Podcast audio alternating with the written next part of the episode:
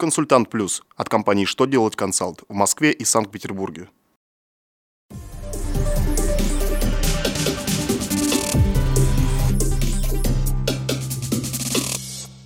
Добрый день! Для вас работает служба информации телеканала «Что делать ТВ».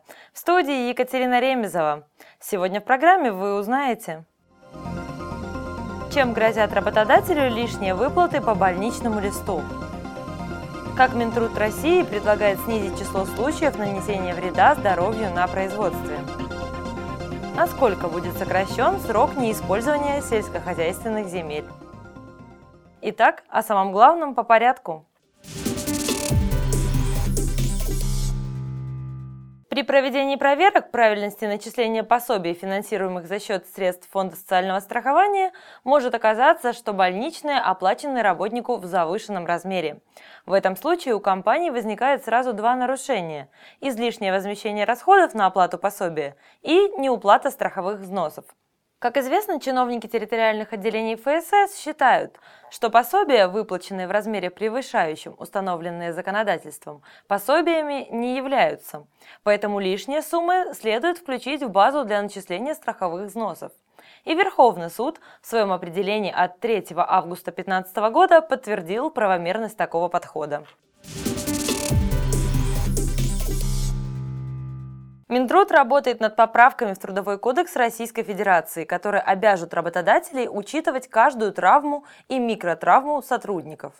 Ответственность руководителей за здоровье работников будет усилена. Введение учета каждой травмы и микротравм, полученной во время работы, даст возможность снизить количество смертей, несчастных случаев, случаев нанесения вреда здоровью на производстве, а также позволит исключать даже опасность их получения. Помимо этого, нововведение позволит уйти от практики сформировавшейся сейчас системы, которая предполагает лишь работу с компенсациями и последствиями.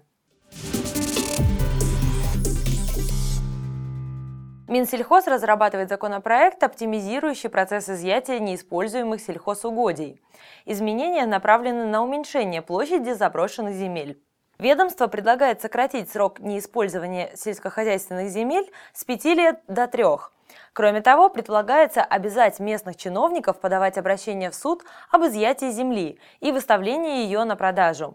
А если не будет покупателей, местным властям предоставят право выкупа участков по цене не ниже 50% от кадастровой стоимости.